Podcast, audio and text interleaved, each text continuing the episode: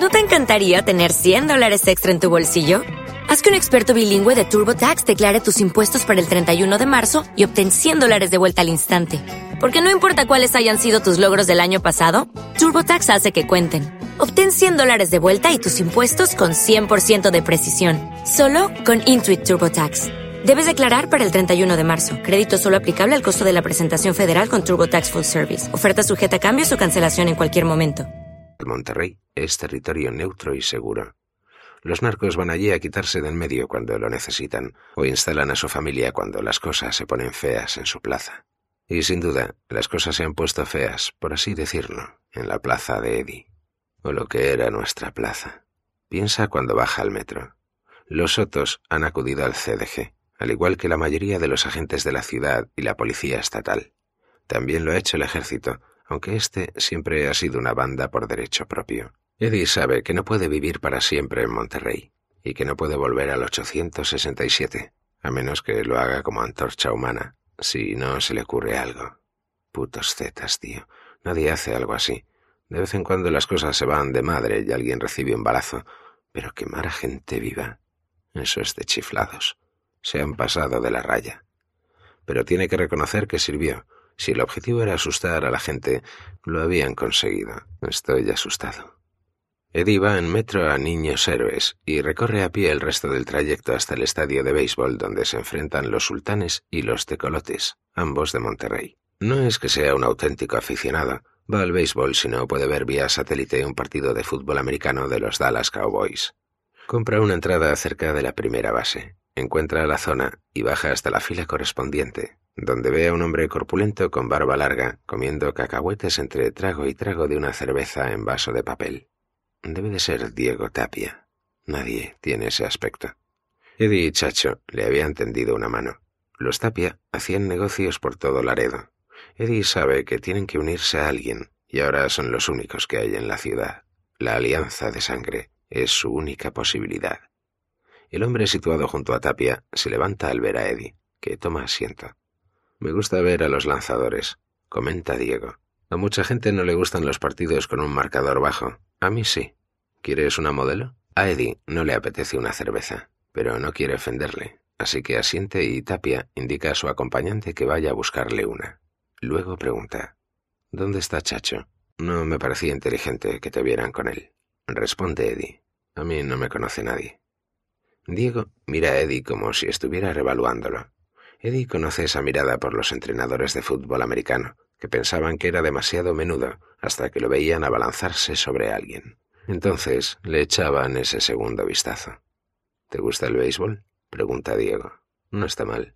Eres yankee, dice. Yo pensaba que a todos los yankees os gustaba el béisbol. Yo soy más de fútbol. ¿De qué tipo? Del bueno. Del bueno, responde Eddie. De en el que a veces pasa algo. Prefiere ver la hierba crecer y morirse que aguantar un partido de fútbol entero. Como los Dallas Cowboys, aventura Diego en inglés. Algo así. El hombre de Diego ofrece a Eddie una cerveza. El pitcher de los tecolotes lanza una pelota que describe una parábola y el bateador la conecta. Es un buen golpe, pero Eddie nota por el crujido del bate que no va con fuerza y cae en el guante del centrocampista. Entonces Diego pregunta, ¿Estás aquí por ti o por Chacho? Es arriesgado. Diego debe de saber que fue Chacho quien mató a Mario Soto y a los demás, y quien causó todo este jaleo. Ahora mismo, Chacho es más o menos tan popular como un herpes, pero Eddie ha venido a ofrecer su lealtad a Diego, de modo que si es desleal a Chacho. Por ambos, responde Eddie. Diego asimila el mensaje. ¿Y qué crees que puedo hacer por vosotros? Hemos tenido problemas en Laredo. Estáis de mierda hasta el cuello, muchachos, dice Diego. Deberíais haber acudido a mí antes de que corriera la sangre. Ahora es más difícil de arreglar. Pero Eddie se percata de que ha dejado la puerta abierta. Más difícil, pero no imposible, puntualiza. Tú y Chacho siempre habéis mantenido una buena relación. Habéis movido producto en Laredo. Chacho ya no controla Laredo, responde Diego. No puede luchar contra el CDG. Tú sí, pero no lo haré, replica Diego. Porque iba a entrar en guerra para pagar el piso a Chacho en lugar de a Contreras. Bajaremos el precio. Diego se limita a sonreír. Eddie bebe un trago de cerveza porque de repente tiene la garganta seca. Si Tapia lo considera un payaso, la conversación habrá terminado y él acabará en un bidón de 200 litros lleno de gasolina. A la mierda el béisbol. Ha llegado la hora de la ofensiva. Si nos quitáis de encima al CDG, propone Eddie, podéis utilizar nuestro territorio sin pagar el piso. Tienes un par de huevos, responde Diego entre risas. Acudes a mí para obtener protección y luego quieres cobrarme el alquiler de una propiedad que no es tuya. El bateador dirige la bola al parador en corto, que la recoge y realiza un hermoso lanzamiento al primera base. La quería rasa, comenta Diego. Si os quito de encima el CDG, tendréis que trabajar para nosotros. Distribuiréis nuestro producto, gestionaréis la plaza y si movéis vuestro producto nos pagaréis un 8%. El siguiente bateador golpea en la primera base. La curva se prolonga un milisegundo de más y ahora rebasa el muro izquierdo del campo. Eddie acepta la oferta.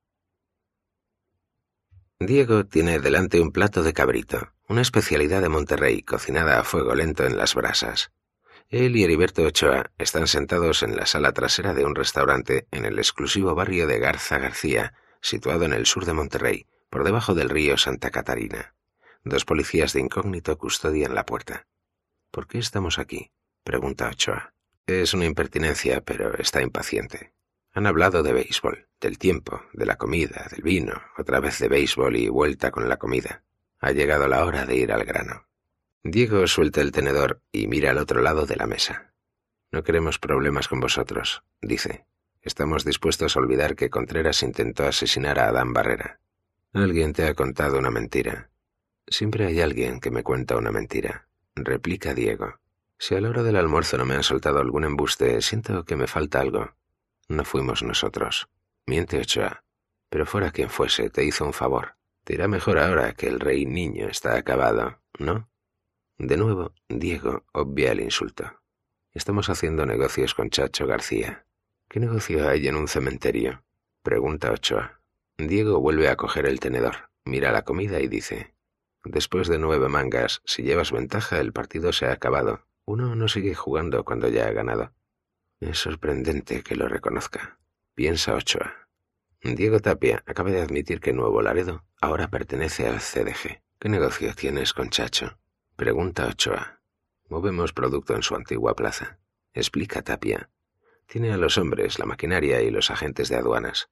¿Por qué reinventar la rueda? Lo único que te pedimos es un gesto de cortesía. Por supuesto, no he venido con las manos vacías. No hará falta decir que te pagaríamos el piso tradicional, por supuesto. Entonces no hay problema. Sí, hay un problema. Responde Ochoa. Ese chacho mató a Soto y a dos de sus hombres. Y en represalia tú mataste a cuatro. Pero la familia de Chacho no está llorando. Dice Ochoa. Ya mandaste tu mensaje. Déjalo. Es una lección que Diego aprendió de Adán.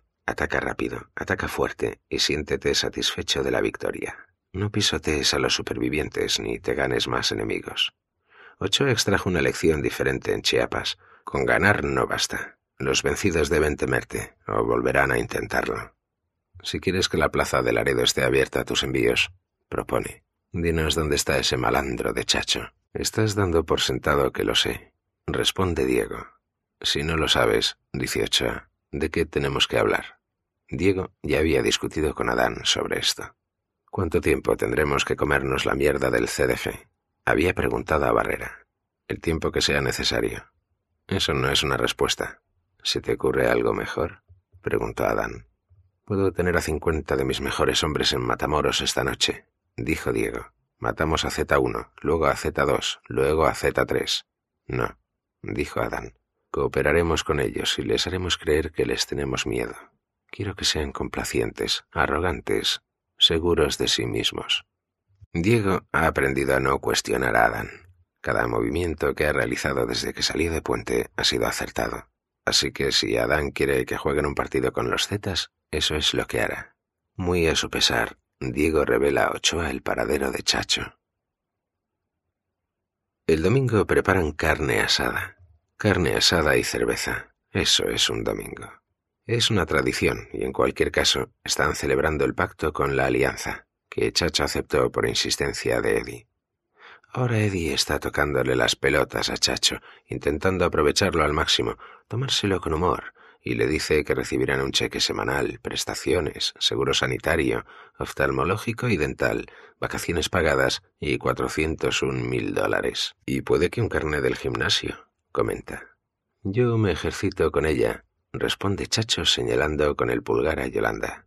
Está sentada en el porche y lleva solo un sujetador y bragas de color rojo. ¿Qué diferencia hay entre eso y un bikini? Y por lo que puede ver Eddie, que es mucho, no es de extrañar que Chacho haga las flexiones con ella. De todas formas, yo le cae bien. Lleva más o menos dos años con Chacho, y es una chica muy tranquila. Requiere poco mantenimiento, lo cual es un plus en su trabajo. No le interroga sobre dónde ha estado, qué ha hecho o a quién se ha tirado.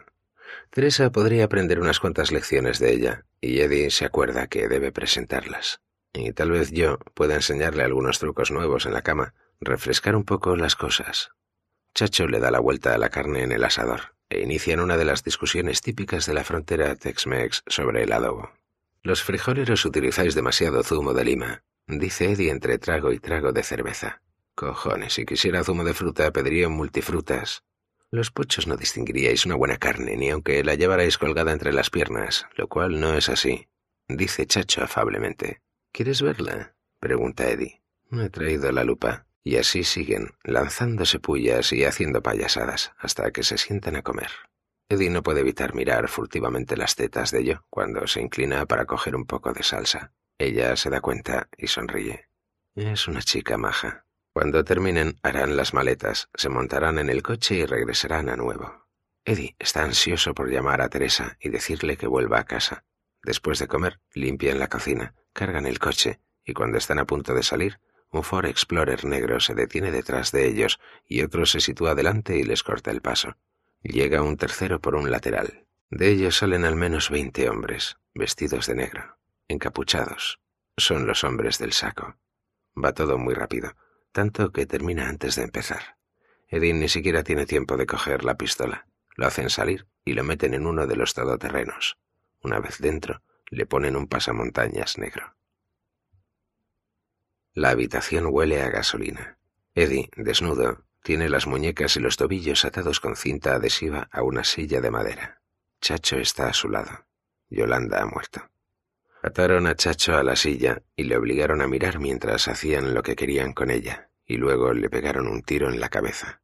Ahora yace a sus pies. El sujetador y las bragas de color rojo están amontonados en un rincón. La estancia parece un salón, pero con la salvedad de las sillas no hay ningún mueble. Las paredes blancas están desnudas y las cortinas echadas. Ahora hay tres zetas allí, el tipo de la granada entre ellos. Eddie oye a los demás referirse a él como segura. El defensa también lo está. Lo llaman Forty, cuarenta, lo cual extraña a Eddie, porque tenía entendido que solo hay treinta zetas. Habla inglés como si hubiera pasado una temporada en Texas. Ochoa se apoya en la pared. Ese es el nombre de la estrella de cine. Ochoa. Z1. El hecho de que no se hayan molestado en esconder su rostro ni su nombre indica a Eddie que también van a matarlo a él. Solo espera que sea rápido.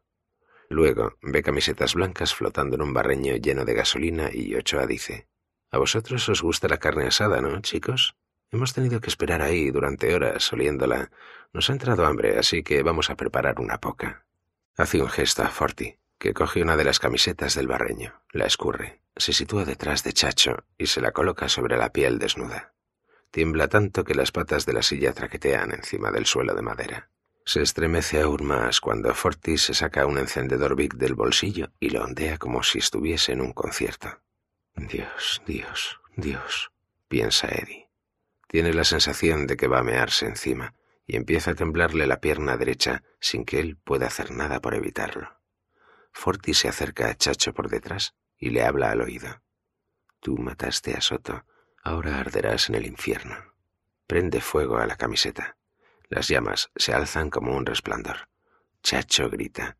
La silla se bambolea. Parece una niña, dice segura riéndose. El fuego se apaga.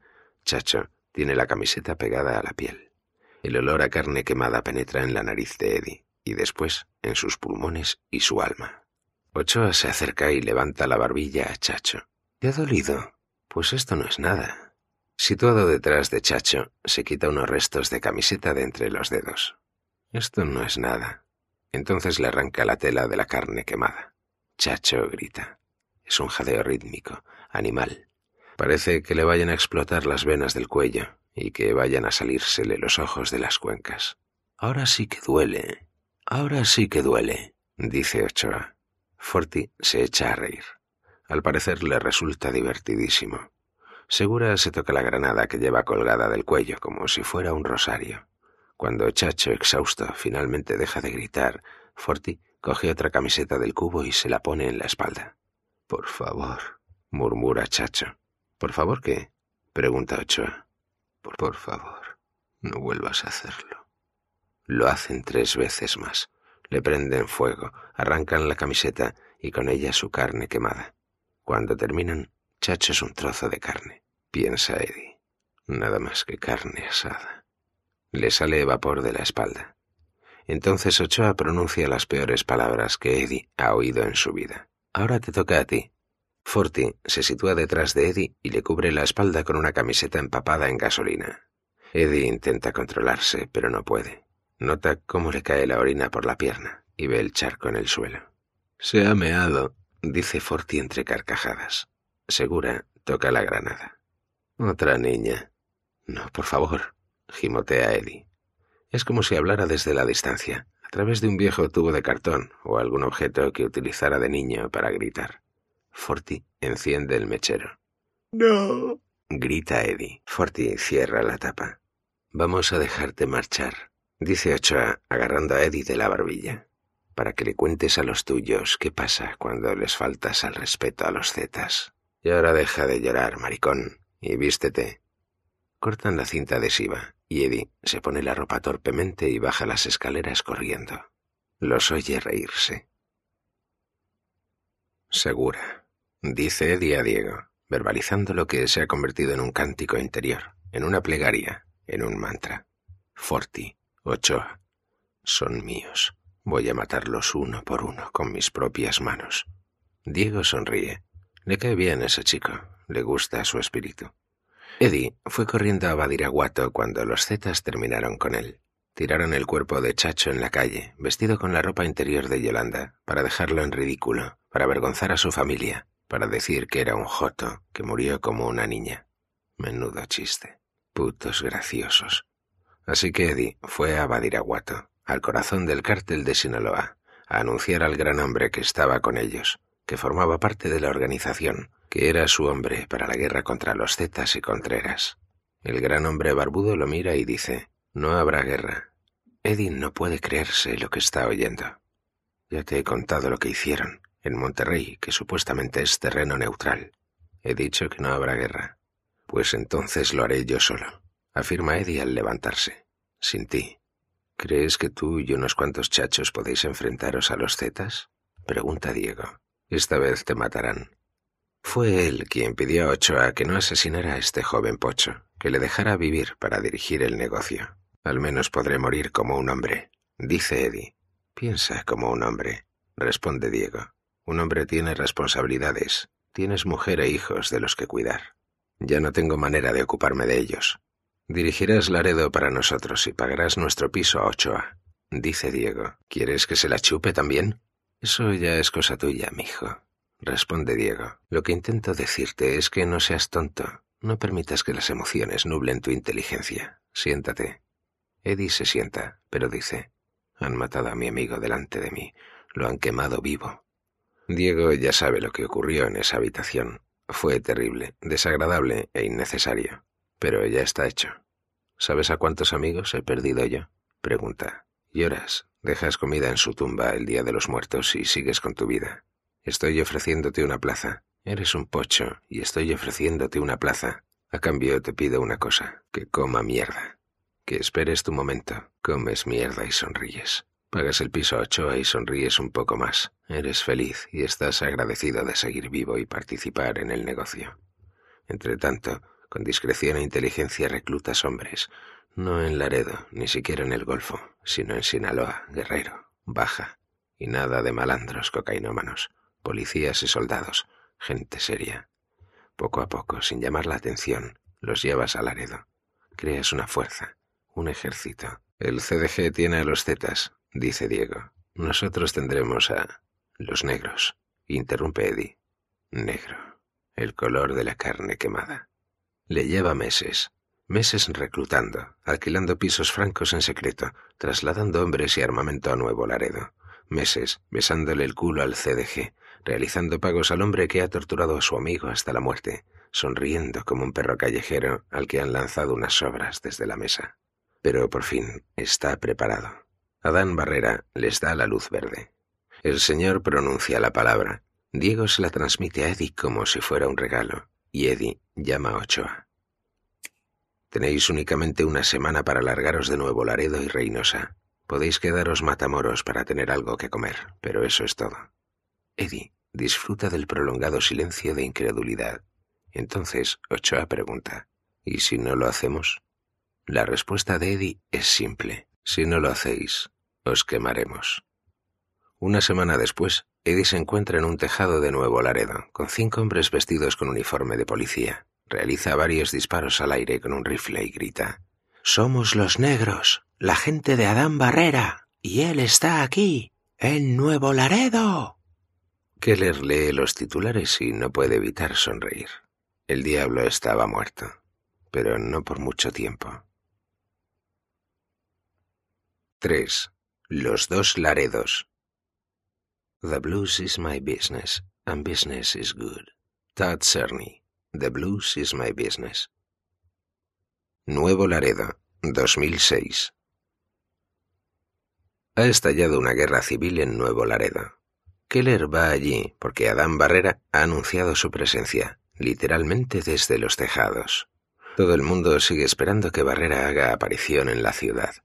Un rumor, repetido al punto de convertirse en un hecho, es que sus hombres entraron en un restaurante de Nuevo Laredo, confiscaron todos los teléfonos móviles, cerraron las puertas y educadamente anunciaron que nadie podía marcharse. Cuentan que luego llegó Barrera, cenó en la sala posterior, pagó la cuenta de todo el mundo y se fue. Los teléfonos fueron devueltos a sus propietarios y después los dejaron marchar. Keller sabe que es mentira, pero le parece revelador que algo así pueda considerarse cierto. Sabe que Adán Barrera no se acercará a la zona de guerra hasta que los disparos hayan cesado. Las batallas de Adán las libran suplentes como los negros y los tapia, y puede que sean una ruta para llegar hasta él. En su día, piensa Keller, en mis tiempos, admite, los narcos disparaban ellos mismos cuando había un enfrentamiento. Raúl, el hermano de Adán, estaba en primera línea en todas las peleas. Ahora tienen ejércitos. El CDG cuenta con los Zetas y Tapia con los negros. En Juárez, Fuentes tiene algo conocido como la línea. Los cárteles se convierten en pequeños estados y los narcos en políticos, que mandan a otros hombres a la guerra. Una guerra civil en este caso. Violencia de policías contra policías.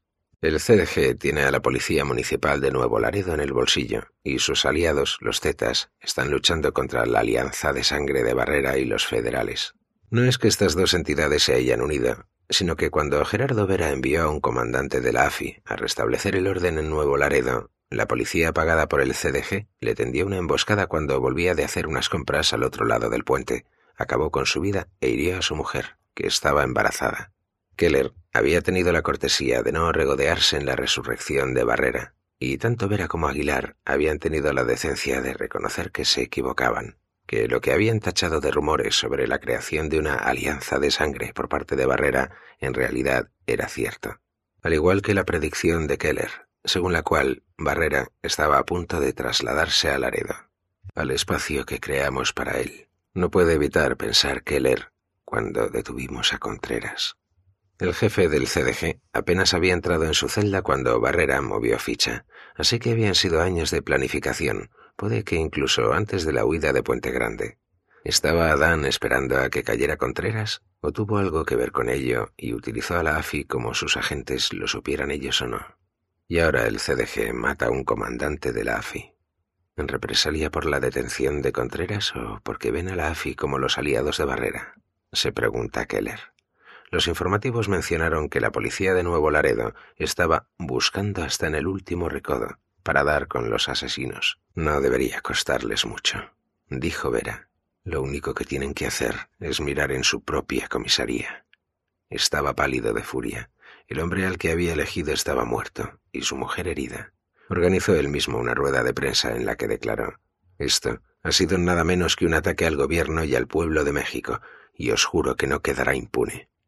Aquel mismo día, agentes de la AFI y policías de Nuevo Laredo cruzaron disparos en las calles.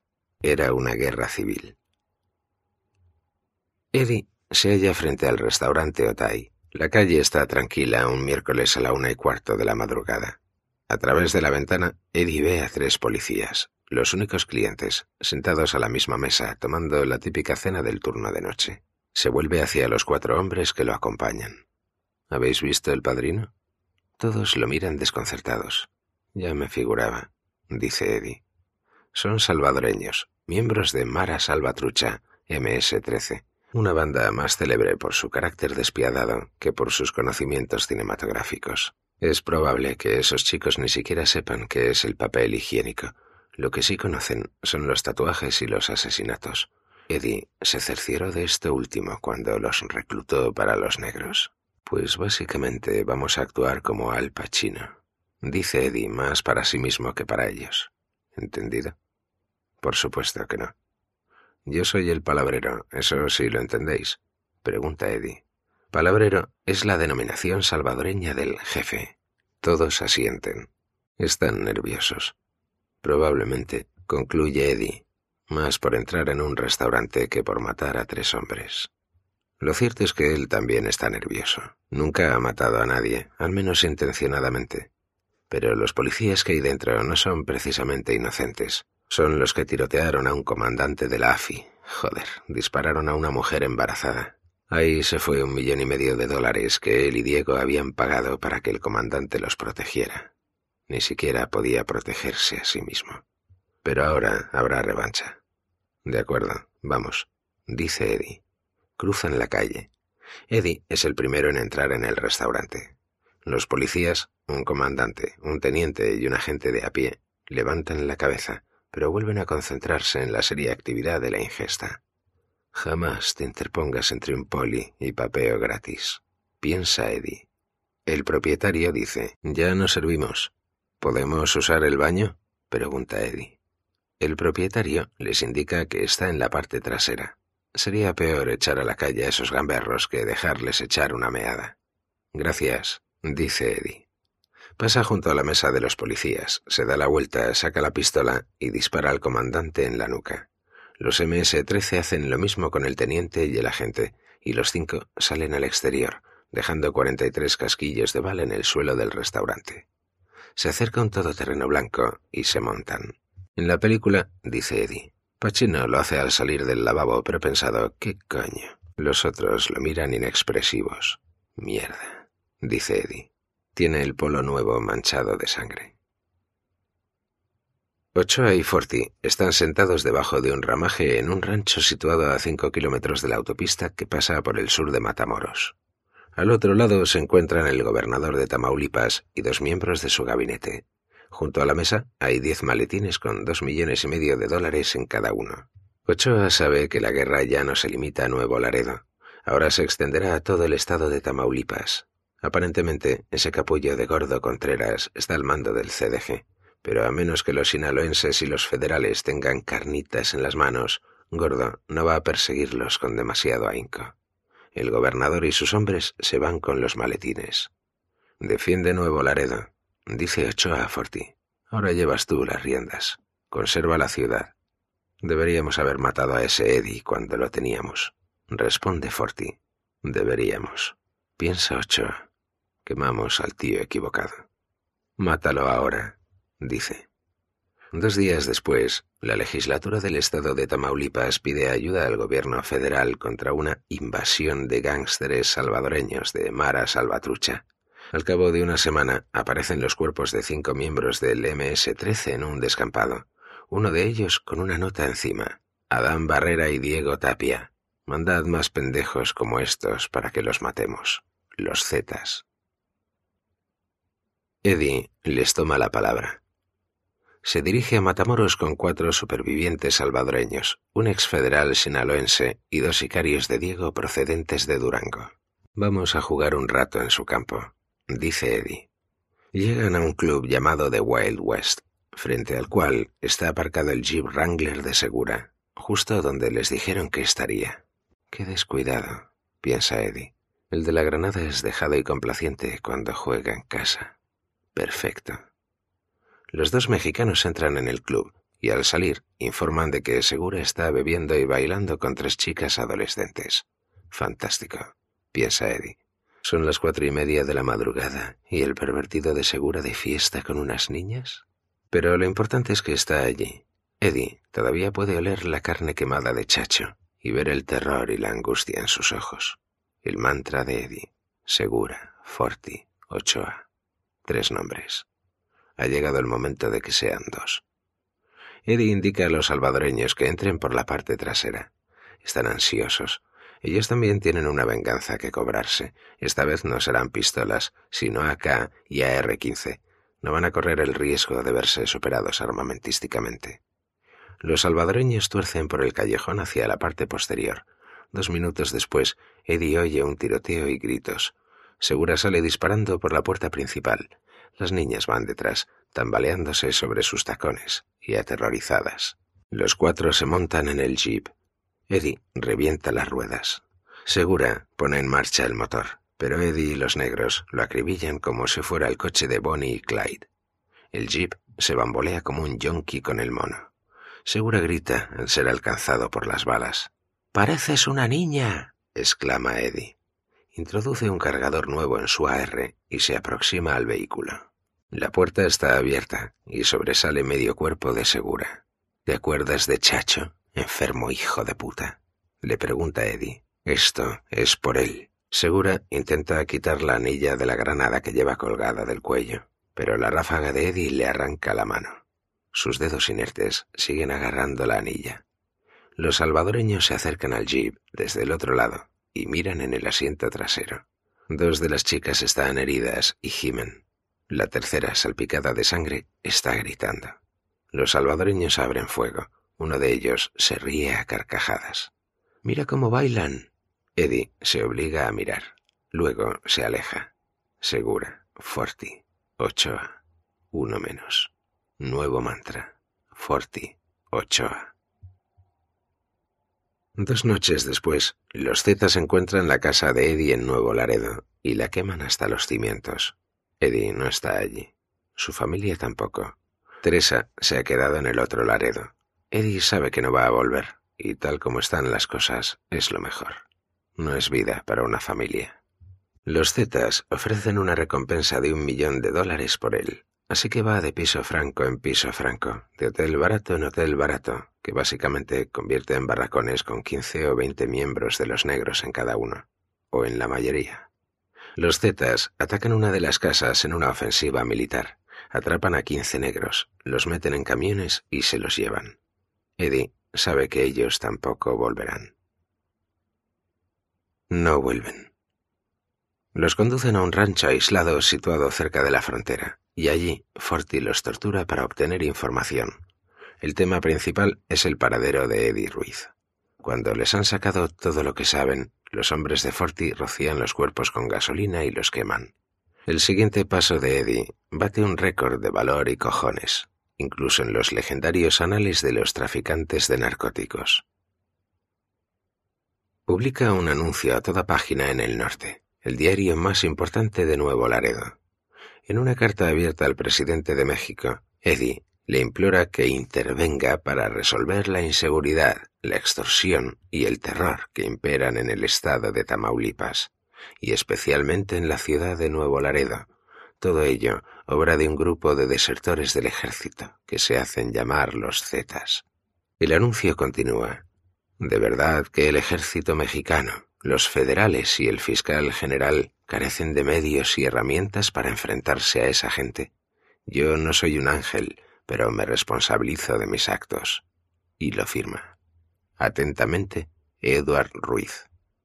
El anuncio despierta interés.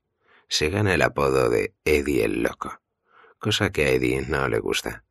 también le granjea una atención no deseada, así que Diego decide que Eddie se tranquilice una temporada y traslade su puesto de mando a Acapulco, situada en el sudoeste. Eddie se relaja en la playa y en un apartamento ubicado en una séptima planta con vistas al Pacífico. Dos dormitorios, jacuzzi, televisor de pantalla plana y PlayStation. Dirige a los negros desde allí, ya que el 867 es demasiado arriesgado para él y el valor publicitario de su muerte supondría una victoria excesivamente grande para los Zetas. Así que Eddie salta de un apartamento a otro, juega al tenis y a videojuegos, y como si de Call of Duty se tratara, dirige su parte de la guerra por control remoto. Acapulco está tranquila porque ahora es territorio tapia. Diego tiene discotecas, burdeles, restaurantes y policías, y Eddie y él se llevan bien. Una docena de miembros de los negros le vigilan el trasero, y Diego también tiene a los federales locales alerta. Ahora la vida es extraña, pero está bien, si obviamos que nunca ve a su mujer y sus hijos porque él y Teresa están oficialmente separados. Con todo, ella y su familia continúan enganchados al dinero, así que mamá sigue llevando dinero en avión, lo cual también resulta extraño. Eddie echa muchísimo de menos a sus hijos, pero a Teresa, Lo cierto es que Eddie está follando más de lo que puede, por así decirlo. Es un hombre atractivo y hay coñitos de turismo en todos los bares y discotecas, incluso en la playa. Los cruceros descargan coños como si fueran mercancía, así que Eddie no tiene problemas para pescar algo. Mexicanas, estadounidenses, francesas, suecas, españolas, británicas, todas vienen en busca de sol, arena, margaritas y sexo vacacional. Así que cuando encuentran a un hombre rubio, de ojos azules y aspecto duro que habla su idioma, las lleva a las salas VIP y no repara en gastos con ellas. Les encanta. Pero si no le apetece esforzarse, va a una de las discotecas o prostíbulos de Diego y paga. Allí las profesionales son increíbles. Esas chicas pueden dar la vuelta al mundo en veinte minutos. Y el dinero no es problema. Haya guerra o no, el dinero no deja de circular. Cocaína en el norte, dinero en el sur. En Acapulco, Eddie vive a lo grande. Pero echa de menos a Chacho. Debería estar allí para disfrutar de toda esa mierda. Porque lo que no tiene Eddie son amigos. Tiene recaderos y parásitos, pero amigos no. Tampoco los quiere porque a los amigos los asesinan. Manda a sus lacayos a hacer recados, a buscar más champán o a traer chicas. Un día les entrega miles de dólares en efectivo y les dice que compren todos los videojuegos que encuentren y se pasa una semana solo en su apartamento machacando esos botones. Un domingo, Eddie está relajándose en casa, viendo un poco de fútbol y tomando un par de cervezas, cuando uno de los federales de Acapulco se deja caer por allí. ¿Te apetece una cerveza? pregunta Eddie. El federal la acepta y Eddie le pregunta qué tal va todo. El hombre no ha ido para ver a los boys echar por tierra su ventaja en el último cuarto. Han venido unos hombres a Ciguatanejo, dice el federal. Zetas. Ciguatanejo es un pequeño centro turístico del litoral. ¿Qué quieren? pregunta Eddie, como si no supiera lo que quieren. La plaza. ¿Y a él? ¿Dónde están? pregunta. Tienen un piso franco en la playa. Pero la casa no es un lugar seguro. Federales y policías municipales entran justo antes del amanecer y detienen a cuatro zetas. Al parecer uno de ellos creía que podría atacar a Eddie y de paso disfrutar de unas pequeñas vacaciones, porque se había llevado consigo a su mujer y a su hijastra de dos años. ¿Qué coño es esto? piensa Eddie. ¿Estoy viviendo en Disney World? ¿Y ahora qué hago con la mujer y la niña? Ordena que los lleven a una casa de cuatro plantas que tiene cerca de la playa, en Acapulco. Deja a la mujer y a la niña en el primer piso, y a su marido y a los otros tres zetas los encierra en la planta superior. Eddie pide a sus hombres que corten bolsas de basura negras y cubran con ellas el suelo y las paredes, porque la cosa se pondrá desagradable y las manchas de sangre no mejoran el valor de reventa. Entonces se le ocurre una de esas ideas suyas. Si un anuncio a toda página fue genial. Sube las escaleras con una Glock y una cámara Sony. Los zetas están sentados sobre el plástico negro con la espalda pegada a la pared y las manos atadas. A Eddie no le parecen supermachos de la élite, más bien unos capullos asustados. Le han llegado voces de que los zetas están reclutando civiles y entrenándolos en campamentos del desierto, y se pregunta si estos hombres tan siquiera han recibido la instrucción básica. Dos de los zetas parecen treintañeros y los otros dos unos niños que apenas han dejado atrás la adolescencia. Bigote ralo y camiseta. Menuda pinta de mierda. Por supuesto, les han dado una buena paliza. Lo de venir aquí ha sido una mala idea, chicos, les dice Eddie mientras monta la cámara en el trípode y prepara el plano. Encuadra de modo que los cuatro aparezcan en pantalla y pone en marcha la cámara. Esto es el mundo real, ¿eh? ¿Os llega la MTV? No.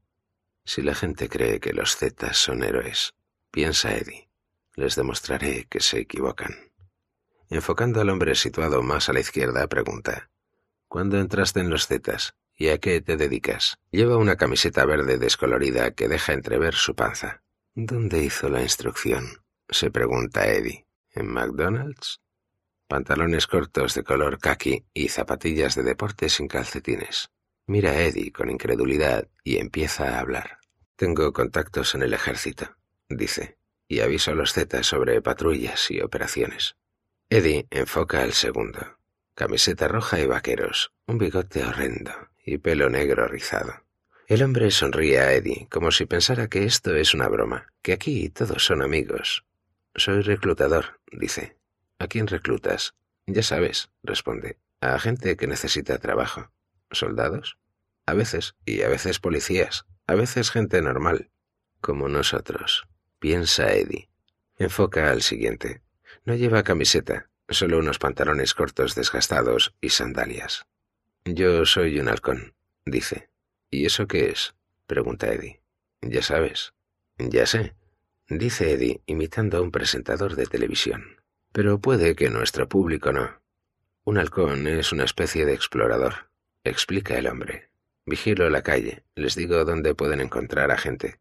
¿Y entonces qué? Los recogemos. ¿Y? Y entonces el jefe me dice si les hacemos el guiso o no. Responde. ¿Qué es el guiso? pregunta Eddie. Es cuando secuestran a alguien, dice el hombre, y lo torturan para obtener información sobre movimientos de drogas o dinero. Luego lo llevan a un rancho o algo así y lo ejecutan. Le pegan un tiro en la cabeza, lo meten en un bidón y lo queman con gasolina o lo que sea. Háblame de los zetas, dice Eddie. Cuéntame las cabronadas que hacéis. Los hombres empiezan a hablar. Parece el Jerry Springer Show cuando comentan asesinatos, secuestros y violaciones. El hombre descamisado relata el asesinato de una periodista. ¿La de la radio? pregunta Eddie. Sí. ¿Por qué? Aceptó dinero nuestro, dice, pero luego nos criticó. ¿Y qué hay del periodista al que le rompisteis las manos? Ese fue Ochoa. ¿Qué hizo el periodista? pregunta Eddie. Cabreo a Z1. Eddie se sitúa al lado del cuarto hombre, cerciorándose de que solo aparezca en el plano la pistola, pero no él, pregunta. ¿Y tú, colega? El Z mira el cañón de la pistola. A la mierda, piensa Eddie, y aprieta el gatillo. Menos mal que colocó el plástico. Deshaceos de estos gilipollas, ordena.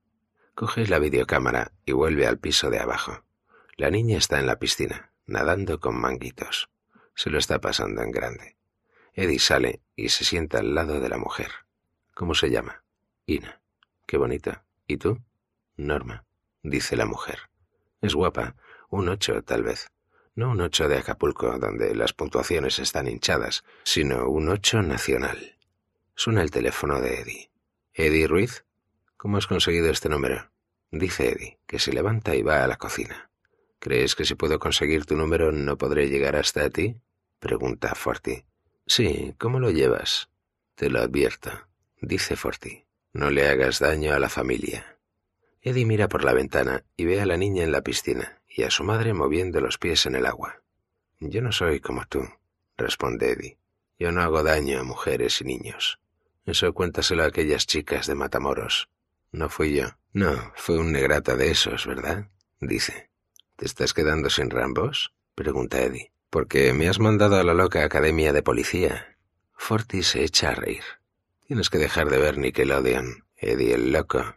No, me gusta. Suelta a la familia. Eddie cuelga justo cuando entran Norma y su hija. ¿Tiene hambre? pregunta Eddie. Se vuelve hacia uno de sus recaderos. ¿Qué tenemos para una niña? No lo sé. Chirios, a lo mejor. ¿Un plátano? Entonces dale chirios y un plátano, dice Eddie. ¿A qué estás esperando? La niña se sienta a la mesa y come con ansia. Eddie la observa. Cuando ha terminado, se mete la mano en el bolsillo y entrega a Norma mil pesos. Para el billete de autobús, mis hombres os llevarán a la estación. Norma coge el dinero. ¿Y mi marido? Me ha pedido que te diga que os quiere, responde Eddie. No es cierto. Eddie ni siquiera sabe cuál era. Pero qué cojones importa. Hace que la mujer se sienta un poco mejor, que tenga algo que contar a sus amigas.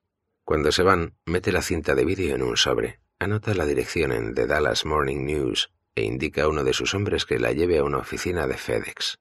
Luego vuelve a Acapulco y se plantea probar una nueva profesión, el cine. Suena su teléfono. Es Diego. ¿Tienes a la mujer y la niña de alguien? Las tenía. Mierda, Eddie. No, no lo he hecho dice este. Las he metido en un autobús de vuelta a casa. Diego suspira aliviado y pregunta, ¿Y los hombres? Vamos a ver la cinta, dice Eddie. Santa Marta, Colombia.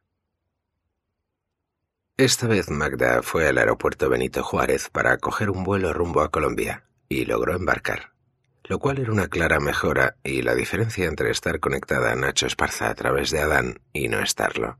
Técnicamente, Magda todavía era una fugitiva en la lista de los más buscados, así que utilizó un pasaporte diferente, pero nadie echó una segunda ojeada, aunque su foto había copado todas las portadas del país.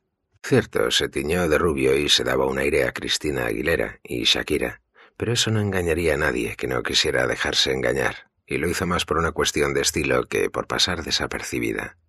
Era refrescante, distinto, y quería comprobar si los hombres reaccionaban diferente al verla de rubia. En realidad, la reacción fue prácticamente la misma. Los hombres miraban primero su cabello y luego sus pechos y sus piernas, y volvían hacia arriba, pero era divertido ser rubia para variar. En cualquier caso, consiguió pasar el control de pasaportes y se sentó en el avión, en primera clase, por supuesto. Aceptó una mimosa, se acomodó en el mullido asiento y se puso a hojear un montón de revistas ediciones españolas de Vogue, WWD y Cosmo, en las que aparecían fotos de ropa que ahora podía permitirse, con el dinero de Adán. Pero Magda no quiere el dinero de Adán. Quiere tener dinero propio, como esa canción de Destiny's Child. Cantó la letra para sus adentros. The shoes on my feet, I bought them. The clothes I'm wearing, I bought them. Eso es lo que quiere Magda, porque a fin de cuentas, los hombres son como las medias por más que las cuides, acaban rompiéndose. El vuelo hasta el Aeropuerto Internacional Simón Bolívar de Santa Marta duró poco, y cuando Magda se bajó, recordó vagamente por las clases de historia del instituto que Bolívar nació o murió allí, una de las dos. Jorge la llevaba muy a menudo a esta ciudad, la más antigua de Colombia, con sus hermosas playas en el Caribe y sus extraordinarios hoteles. Iban unos días o solo un fin de semana y se tumbaban en la arena, Luego se emborrachaban un poco en un bar de la playa y volvían a la cabaña a hacer el amor. Después iban a cenar y a alguna de las discotecas del parque de los novios a bailar hasta que salía el sol. Era divertido. Jorge se sorprende al verla aparecer en la terraza del bar del hotel, que tiene vistas al mar. Siempre le gustó comer allí, así que Magda no tuvo dificultades para encontrarlo. Y sigue siendo atractivo, aunque con el pelo un poco más ralo y elegante con una camisa azul cielo metida por dentro de unos vaqueros blancos. No ha ganado ni un kilo. Tiene el vientre plano, un buen bronceado y unos ojos a juego con la camisa, que se aprecian cuando se quita las gafas de diseño para cerciorarse de que está viendo lo que cree estar viendo. ¿Magda? Ella se limita a sonreír, consciente de que está cautivadora con su vestido blanco sin mangas, que deja entrever todos sus encantos, y su sombrero a conjunto. Me alegro de que estés fuera, dice Jorge tartamudeando. ¿De la cárcel en la que me abandonaste? Muchas gracias. Magda disfruta con la incomodidad de Jorge. Le gusta que ese hombre tan frío parezca asustado, como si estuviera esperando que Adán Barrera y sus pistoleros fueran a aparecer en cualquier momento.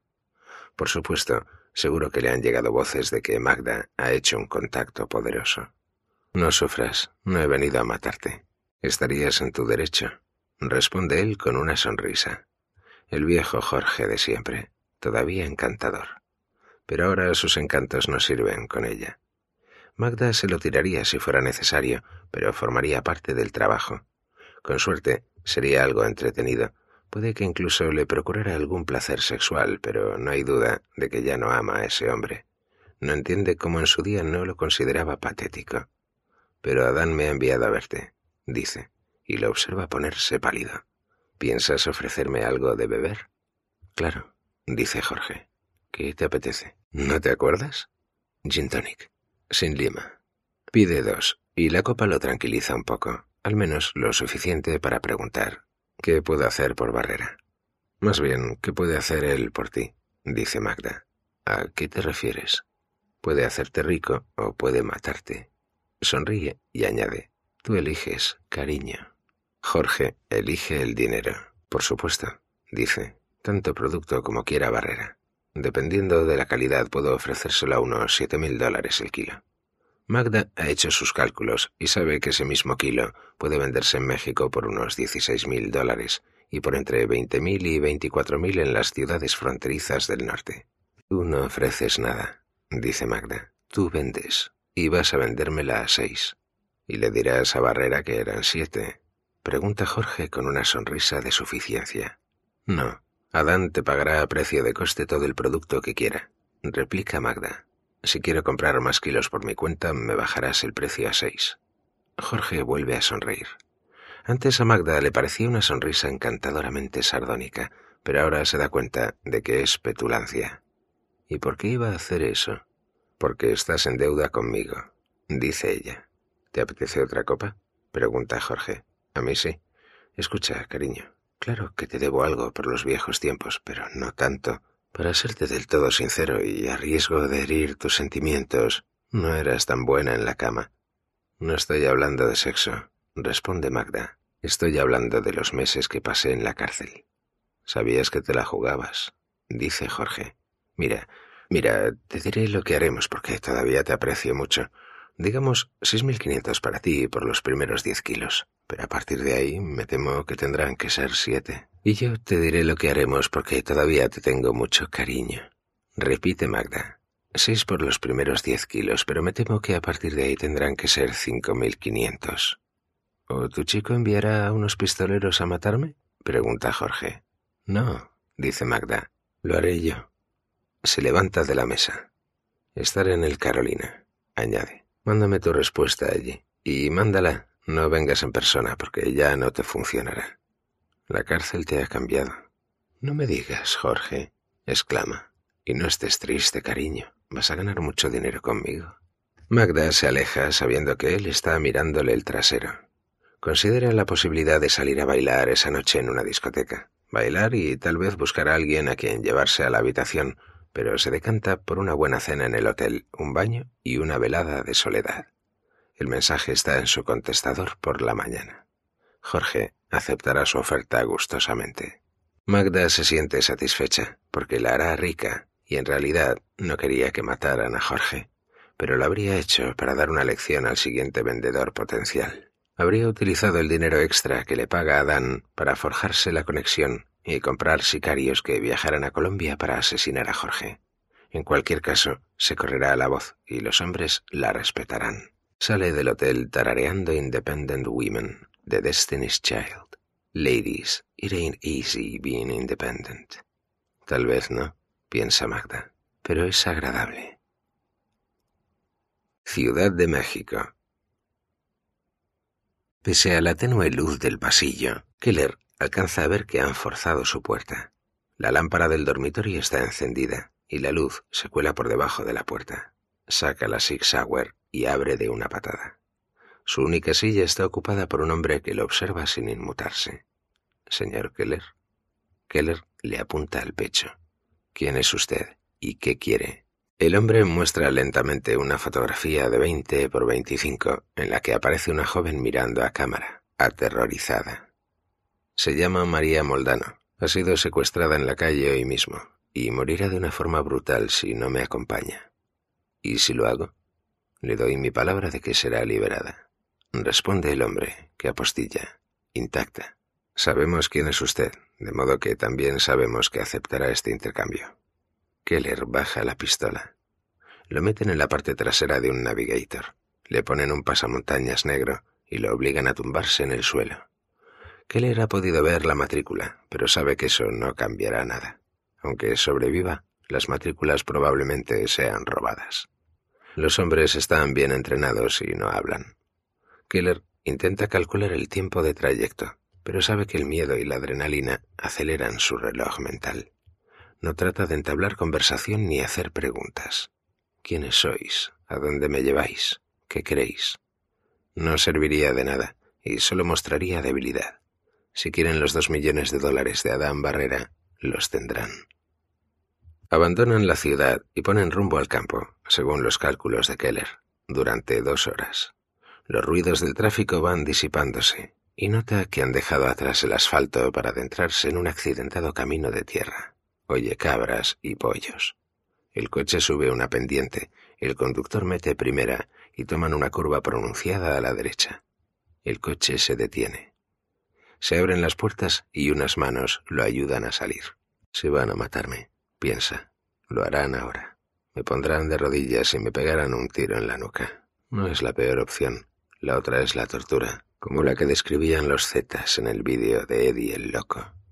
Es difícil ser valiente en tal situación. Cualquiera que diga que no tiene miedo de ser torturado, miente.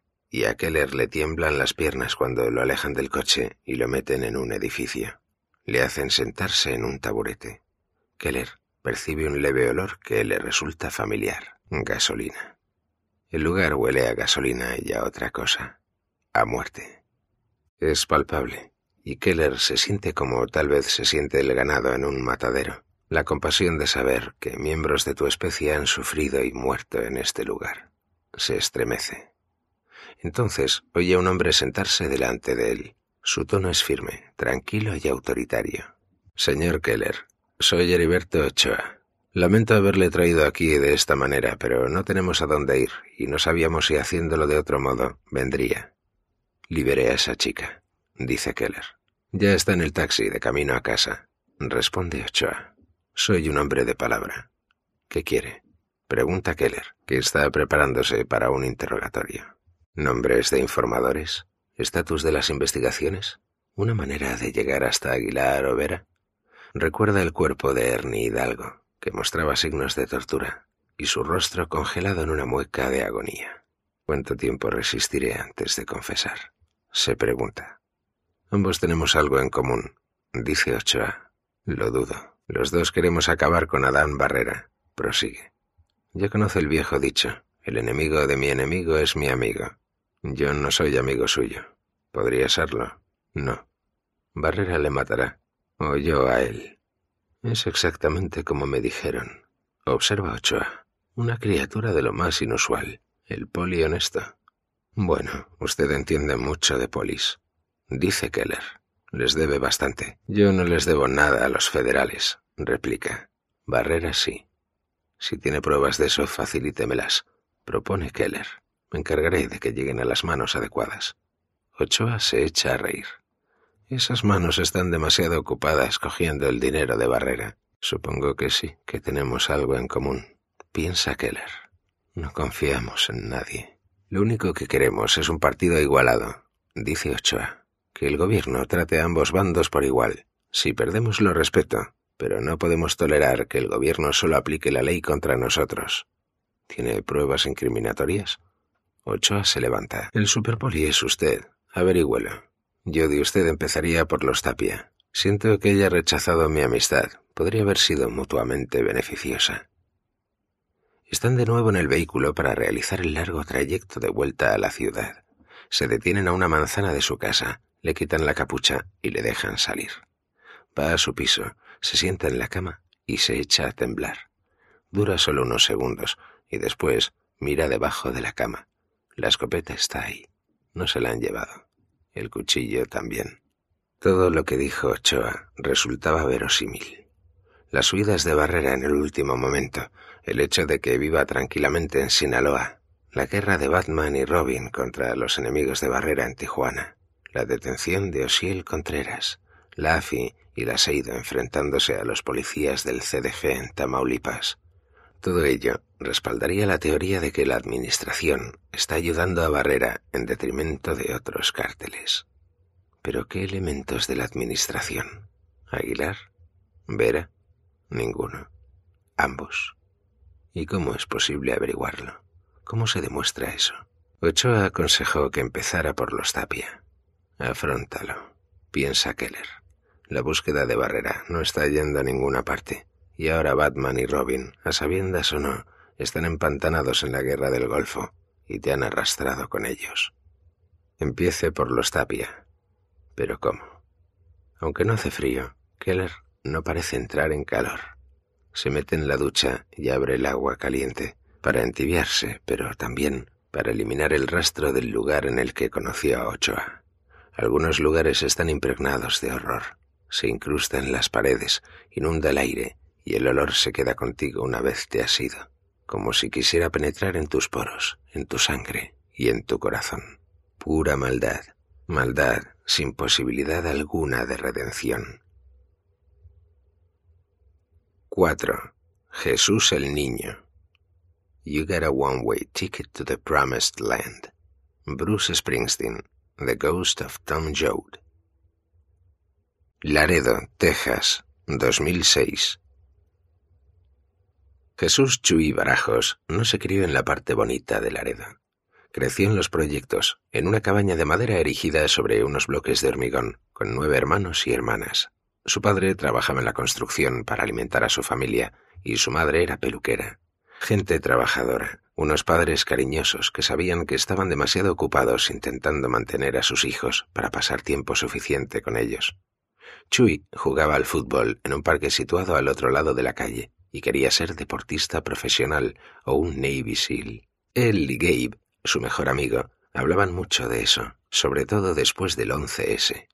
Chui quería luchar por su país y Gabe aprender a darle una buena paliza a su padre alcohólico, que lo maltrataba.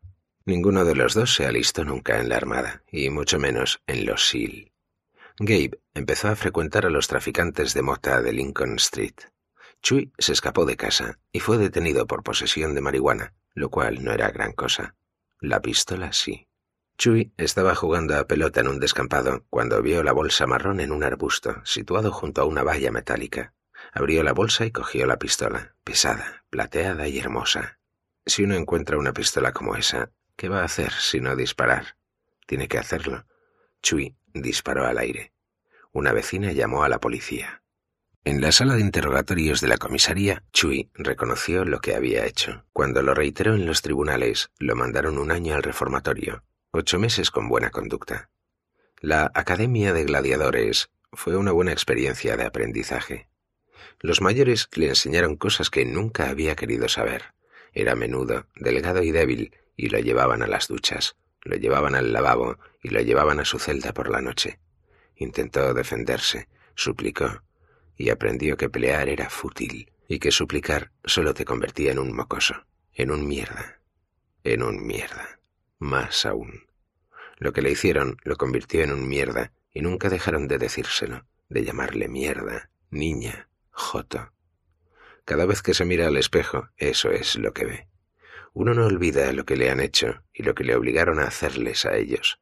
Ese fuego no se apaga, simplemente se atenúa y recuerdas todos aquellos rostros. Cuando Chuy fue puesto en libertad, empezó a cruzar la frontera para ir a Nuevo Laredo. El camino no era largo, estaba justo al otro lado del puente.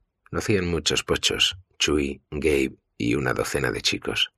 Casi siempre pasaban el tiempo en una discoteca llamada Eclipse. Bailaba reggaetón lo mejor que podía, reuniendo valor para hablar con alguna de las chicas con sus vestidos ajustados, que contemplaban admiradas a los narcos en su salsa, sus cadenas, sus relojes, su dinero y sus coches aparcados enfrente.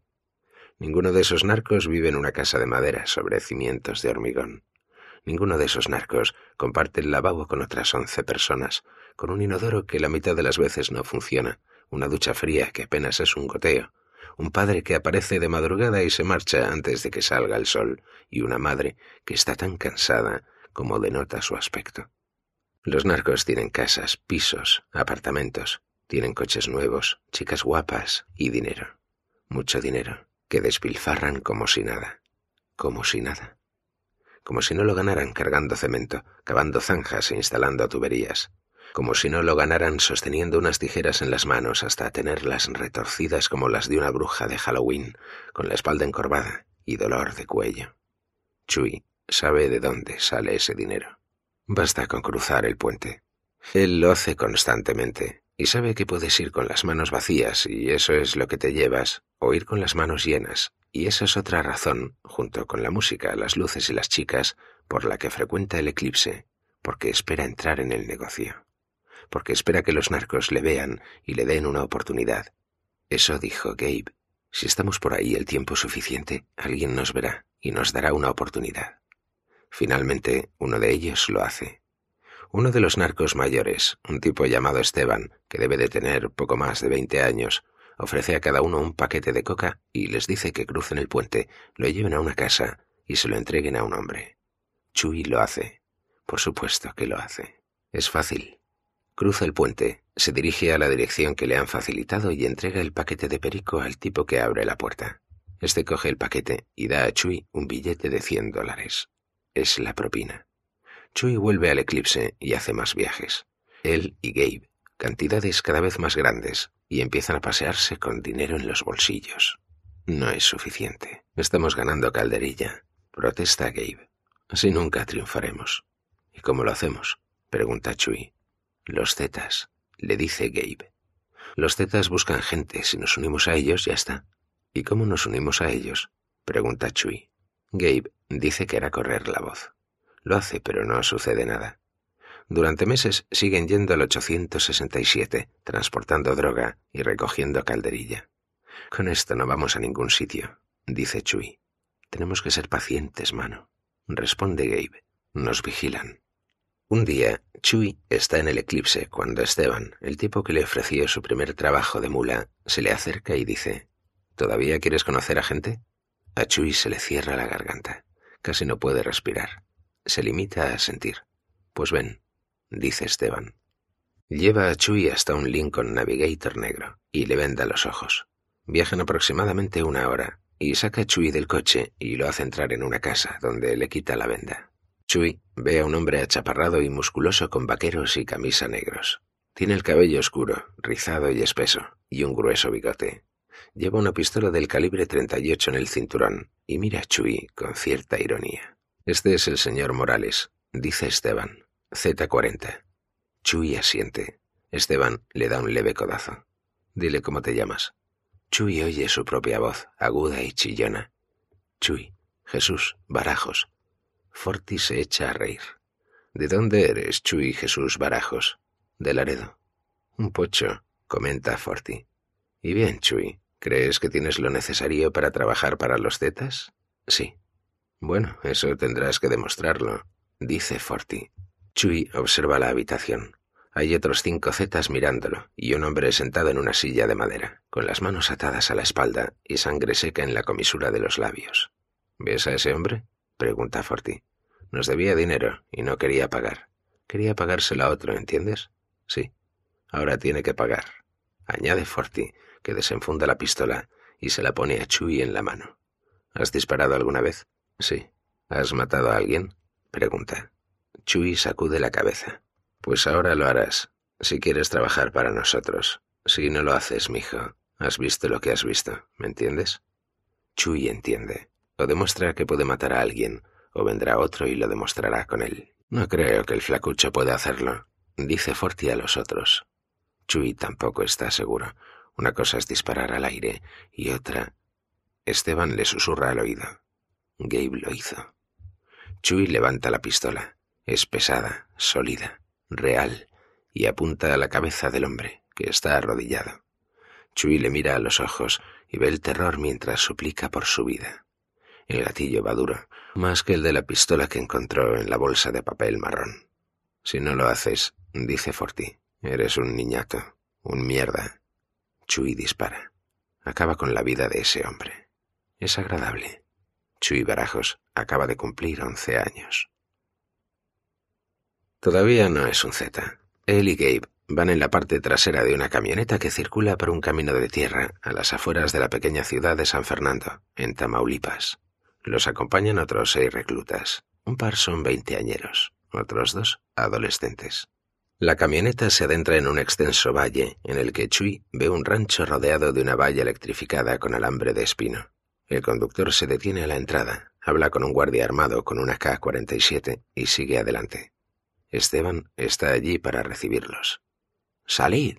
grita. Unos hombres uniformados les chillan, los sacan empujones de la camioneta y les ordenan que cojan sus mochilas. Luego los hacen pasar a un largo edificio de una planta con literas a ambos lados. Chuy ha visto esa mierda en las películas. Son barracones, y esto es una instrucción básica.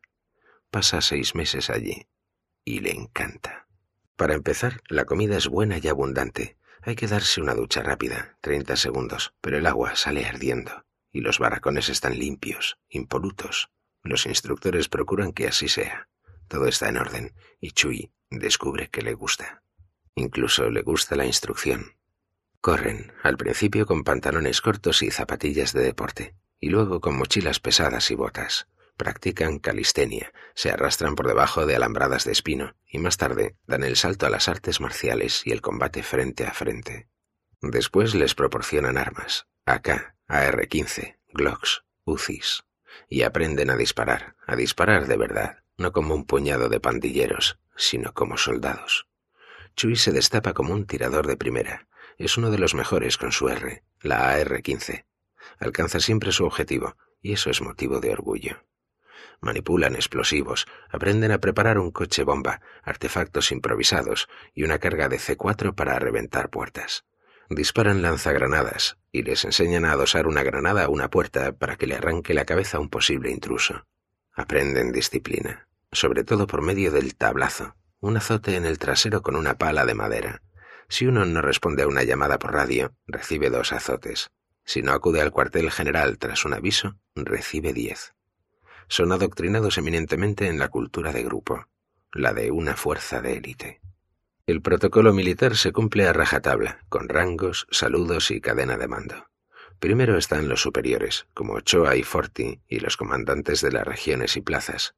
Luego viene el siguiente nivel, los licenciados o tenientes.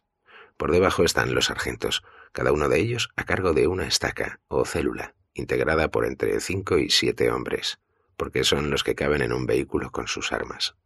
Se exige lealtad y se premia la camaradería. La ética de ningún hombre puede quedar atrás es un absoluto. Un camarada debe ser evacuado del campo de batalla, vivo o muerto. Si resulta herido, recibe el mejor tratamiento de los mejores médicos. Si muere o es encarcelado, se ocupan de su familia que reciben mil dólares cada dos semanas, y se venga su muerte, sin excepción.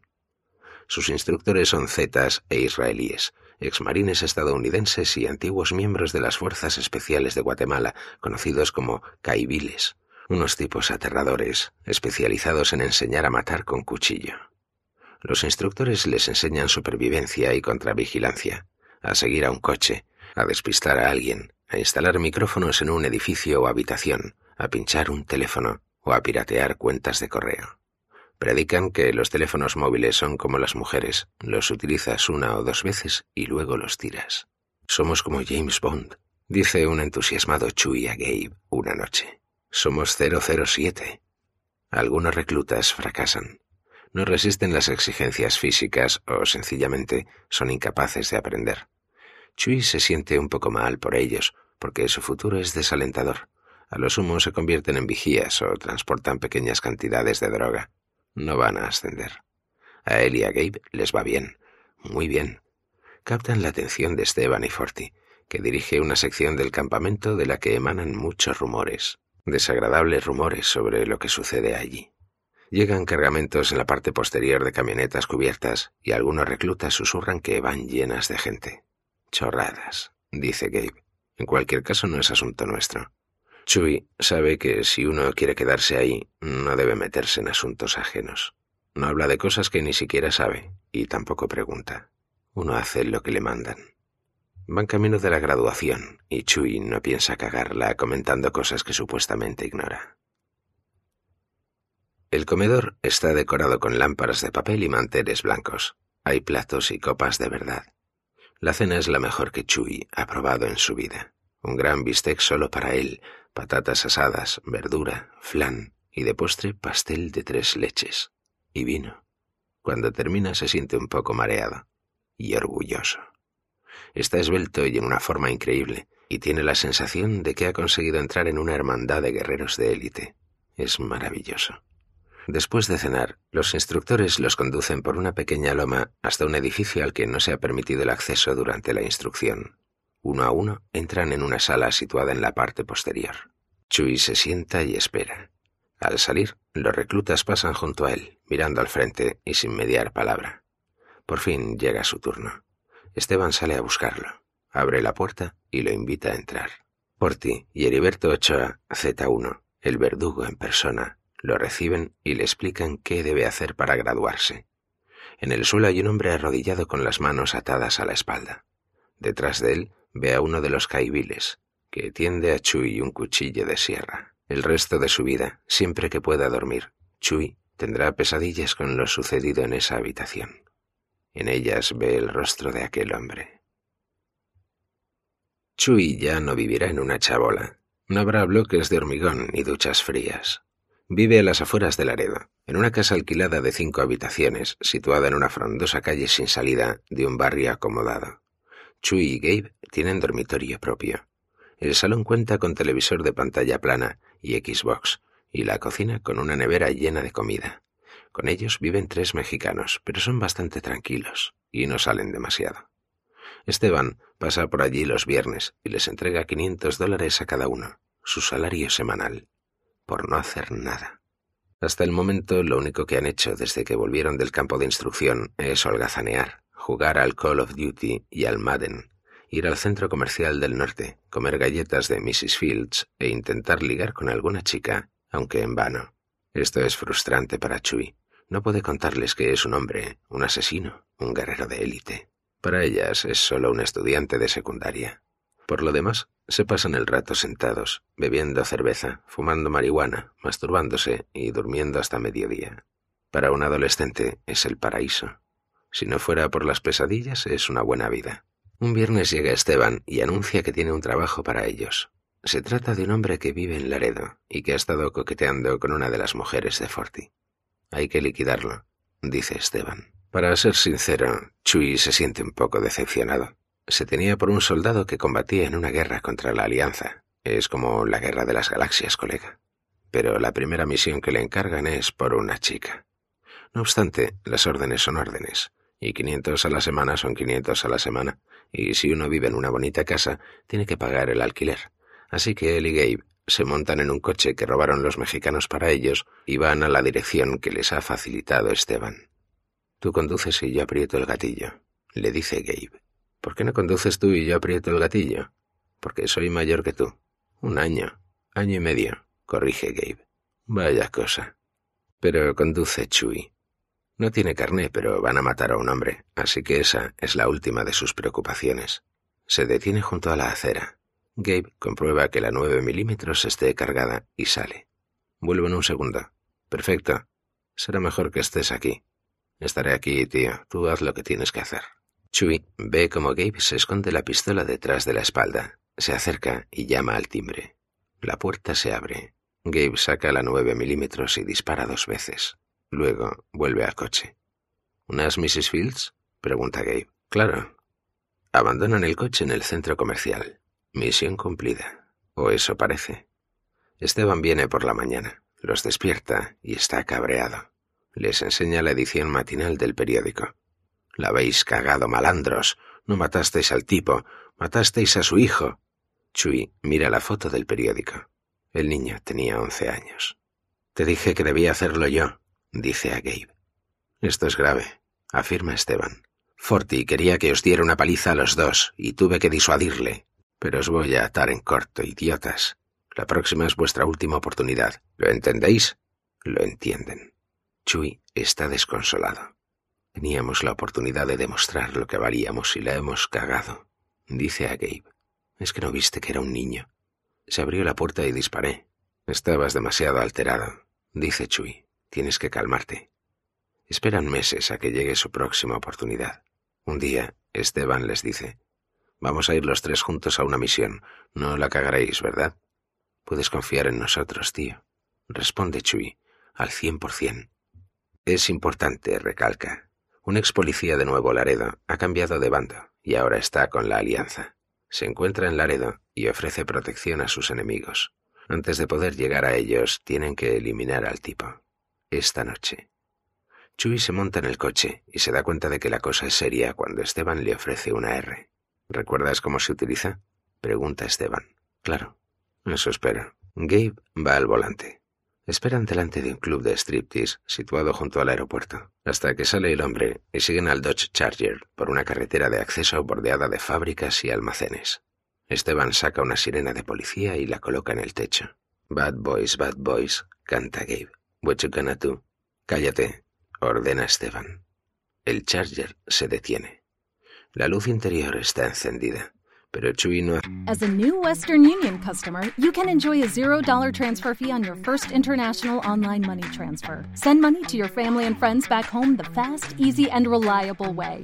Visit westernunion.com or download our app today to get started, and your first transfer fee is on us. FX gains apply, not available for credit cards and transfers to Cuba. Services offered by Western Union Financial Services Inc. and MLS 906983 or Western Union International Services LLC and MLS 906983. 5.